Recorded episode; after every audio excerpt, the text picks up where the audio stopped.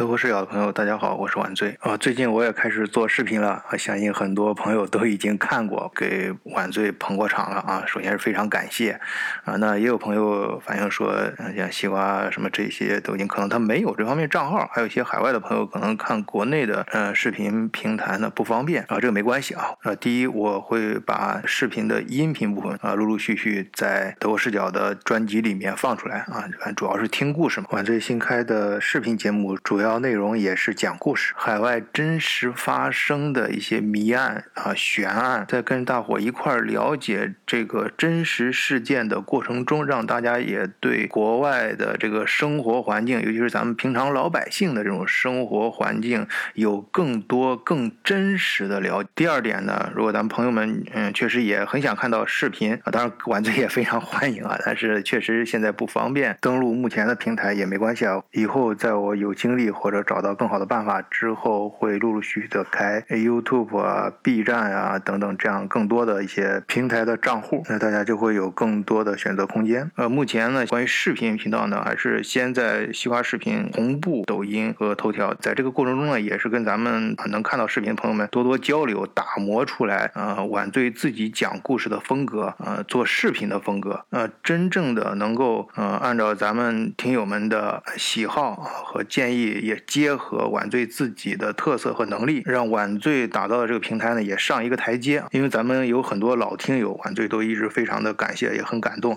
啊。咱一块儿走过了三四年的时光啊，都看着晚醉一步步的成长。大家可以去看最早的一期音频啊，说的磕磕巴巴，中间还有口吃、词不达意等等吧，很多问题啊。后来呢就越来越好，当然现在也在也有很多问题啊，继续还需要跟咱们听友们一块儿成长。呃，但是咱们这个。个社群呢，呃，是稳扎稳打啊，一步步来。咱先做几年音频，这音频把它做到一定程度稳住了啊，在后面还会继续的做下去。然后晚相信也会越做越好啊。然后到这个程度呢，我想也应该开视频了。这是很多听友啊给晚最早就商量的事儿啊。那好，一步步的来啊。希望咱们的听友们能够继续支持晚醉，多交流，多改进，扎扎实实的一步一步的把咱们的社群做。的越来越丰富，越来越好。那好，下面是晚醉讲的第一个谋杀案视频节目的音频部分啊，大家可以听一下。也希望能够在抖音、头条，最好是西瓜视频啊上面搜“晚醉多奇案”啊，多少的多，奇妙的奇啊，案件悬疑案件的案，多多的留言、点赞、转发啊，给晚醉继续捧场啊。呃，当然也欢迎大家继续在本节目。啊，在这个喜马拉雅里面能评论区留言啊，发表你的观点，或者随便说一些你感兴趣的事，也更欢迎大家提出各种各样的意见，和晚醉一起能把关于悬案谜案这方面的故事讲好。好，我就先啰嗦这么多，下面正片开始。二零一三年六月九日凌晨，安娜和她的男友从酒吧归来，走进休斯顿的一个高档公寓。他喜欢这座城市，喜欢它的公园、海滩，还有都市的繁华。这里寄托着他人生转机的所有希望。然而，安娜已经下定决心，天亮之后就离开这里，离开身边这个让她又爱又恨的男人。这个有钱的老帅哥呀，叫阿尔夫·史蒂芬·安德森。他匆忙地把女人扶进电梯，并不在意她喋喋不休的抱怨。不久，女人的尖叫声突然从公寓里传来，她在殴打我，都是血！我天哪！我要防卫，我要防卫！救救我！快，立刻！报警电话里传来女人惊恐的嘶喊。随后，匆匆赶来的警察在溅满雪地的白色地毯上看到了一具男人的尸体。他仔细观察，眼眶、嘴里、脖子上到处都是恐怖的血窟窿。经验告诉他，这应该不是枪伤。那么凶器是什么呢？杀人的动机又是什么？大家好，我是晚醉，每晚必喝，每喝必醉的晚醉。喜欢乱翻书瞎琢磨，您就看个乐，点个赞，肯定会发财。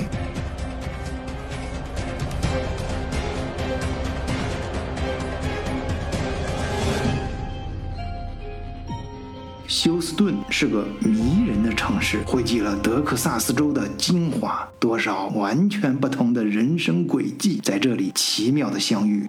安娜本是一个国际大公司的白领，生活和家庭也还可以。离职后年过四十的她，实在是没有兴趣在人生的脚本中扮演妻子和母亲的角色。于是他离婚了，搬到了休斯顿，想换一个活法。然而新生活的开始并不容易。他先找了一个按摩技师的工作，等待人生的转机。不久，机会终于来了。阿尔夫·史蒂芬·安德森，休斯顿大学的生物化学教授。认识他的人，不管是十几年的老朋友，还是刚刚经过的路人，您都会感觉到他身上的温文尔雅和慷慨。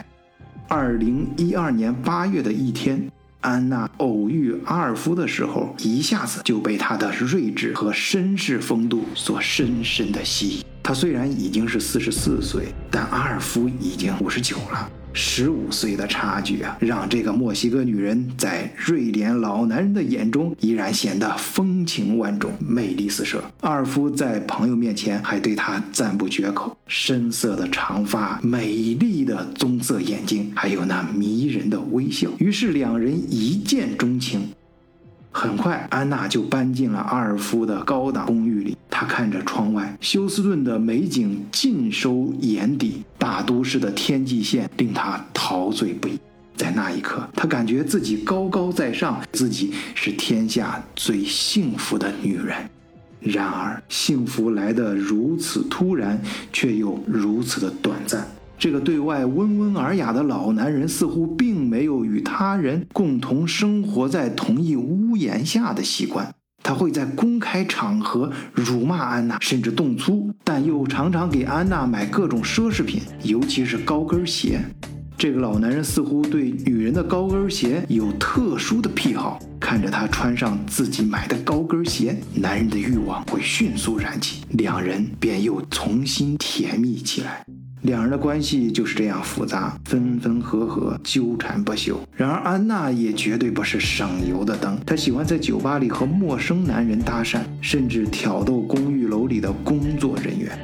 二零一三年六月，阿尔夫开始和另一个女人约会。然而，安娜还是会时不时的在阿尔夫这里过夜。哎，有时候撞车了就会被赶出来。六月八日，安娜终于下定决心结束这种荒唐的生活。她要搭乘顺风车搬到德克萨斯州的另一个城市维克，回到她父母的身边。然而，命运就是这样充满了偶然。如果那天她走了，便不会有后面的惨案。顺风车满了，坐不下他，也容不下他的行李。第二天正好是周末，他和阿尔夫又一起乘车到一家叫五零五幺的酒吧，两人这就又喝上了。安娜显然是喝多了，又开始撩汉，甚至在酒吧的高脚凳上开始跳舞。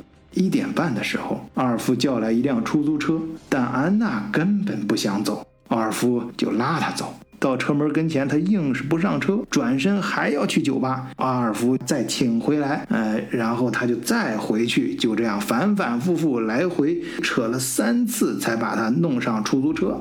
在车里，安娜不停地骂街，骂阿尔夫，也骂司机。到那个高档公寓的楼前，安娜还是不消停，还抱怨出租车司机开错了路线啊！就是你都骗我啊！全世界的人都在骗我。司机实在是忍无可忍，想报警。阿尔夫赶紧安抚司机，并多次道歉，很不好意思地付了车费之后，并给司机了一大笔小费。在两点刚过的时候，两人已经站在公寓楼大厅的电梯前。这是阿尔夫最后一次出现在安保的监控录像中。两点四十一分。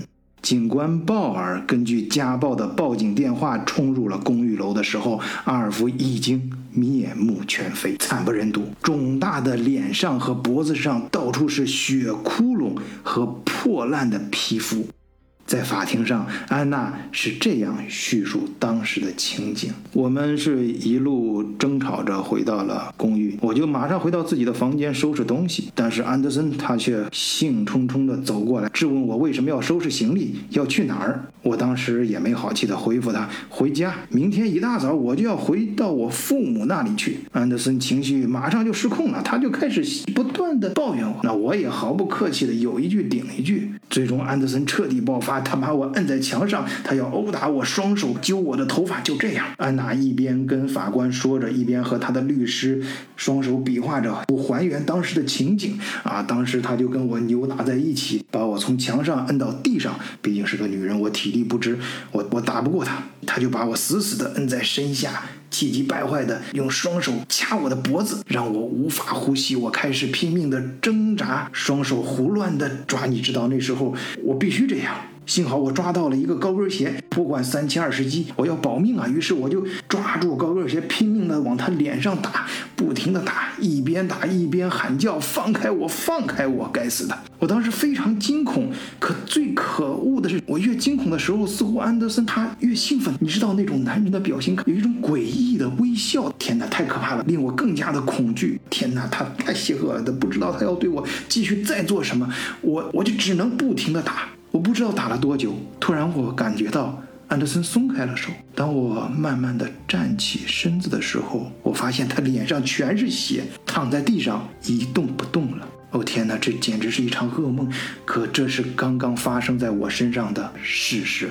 在法庭上，安娜就这样壁画着，表情非常的激动，让每一个在场的人都不由得对她升起怜悯之心。这个女人一定是在情急之下奋力的自卫。安德森的死最多是她过度防卫的结果，但法院的法官经历这样的事情太多了，因为当时没有监控，在场的两个人其中一个已经死了。如果仅凭一个人的主观描述去结案的，未免过于草。率，所以他必须等待尸检报告。虽然死人不会说话，但现场的物证也不会撒谎。于是，在第二天开庭的时候，整个审理过程发生了一个逆转。法官记出了新的证：一个顶级法医实验室通过对现场科学分析推断，这不是过度防卫，而是一场谋杀。因为他们分析了案发现。场的血迹形态、血液喷射的角度和方向的不同，会让血迹呈现出不同的形状。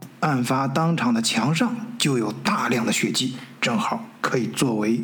证据来分析一下。首先，经过 DNA 比对确认，就是安德森本人的血，而血迹都是自然的圆形，说明血滴在撞向墙壁的时候，它飞来的方向和墙应该是垂直的九十度角。而且，安娜案发时穿的牛仔裤也进行了分析，死者的血都集中在牛仔裤的大腿内侧。如果按照这个信息去还原当时的情形的话，应该是安娜骑在安。安德森的脖子上用高跟鞋的鞋跟猛刺安德森的头部和颈部。根据尸检报告，他一共刺了二十五下。那看死者的惨状，脸上那么多窟窿，像是匕首刺过一样。一个高跟鞋的鞋跟有这么大的威力吗？X 光光片告诉你有，不仅有。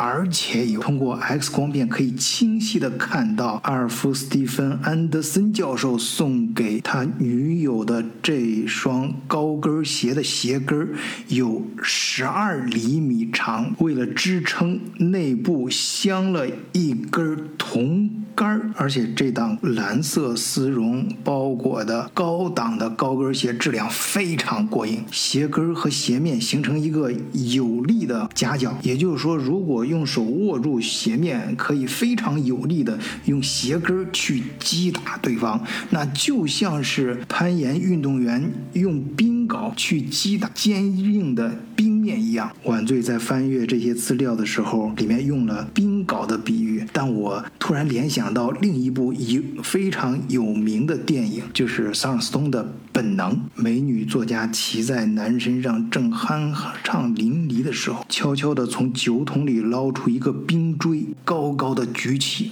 狠狠地刺进男人的身体。如果按照这个思路还原当时的情景的话，和昨天安妮自己讲述的那个情景，则有很大的不同。他应该是把安德森的头夹在了自己两腿中间，然后高高举起高跟鞋，用鞋跟猛刺安德森的脸和胸，一连刺了。二十五下，在这期间，安德森的脸上喷出的血溅到墙上，直到安德森一动不动，安娜才停止了攻击。相比安娜个人主观的描述，大家似乎更愿意相信科学。经过一年多漫长的审理，陪审团又经过多次激烈的讨论，二零一四年四月，法庭宣布结果：一级谋杀罪成立，终身监禁，三十年内不得被假释。这也是最近几年美。国的谋杀案里最严厉的判处之一，安娜的谋杀案在社会上引起了广泛的讨论。支持她的人认为，她应该是正当的防卫，就像一个女人在察觉到危险的时刻，特别是你跟一个男人单独在一个密闭的空间里，如果你你察觉了男人要对你实施家暴、实施侵犯的时候，那么你是否有权利提前动手呢？利用一些技巧将对方提前打倒，从而避免你被受到侵犯。支持判定结果的人当然也。说出了他们的原因，那这种判断太主观了。你当男人跟一个女女人在单独在一起相处的时候，那男人的任何一个表情或者动作，在女人看来都可以把他主观的理解成你要对我侵犯，我有危险，所以我就先发制人，而且置你于死地，把你先干掉。其实，在我看来，导致安娜最终被重判的原因，跟当时在法庭上的表现有很大的关系。第一天。说的太动情了，他描述的这种事情和第二天法医经过分析呈现的当时的情景完全相反。也就是说，当时在场的所有陪审团的人都觉得自己被欺骗了。假如第一天他就相对真实的还原当时的情景，而且他们刚刚从酒吧回来，之前都有监控，都有记录，他好像喝多了，可能情绪上有些失控。那么第二天法官和陪审团都不会有被欺骗的感觉，那这种同情心可能会存在。好，今天就聊到这里，谢谢大家，我是晚醉，再见。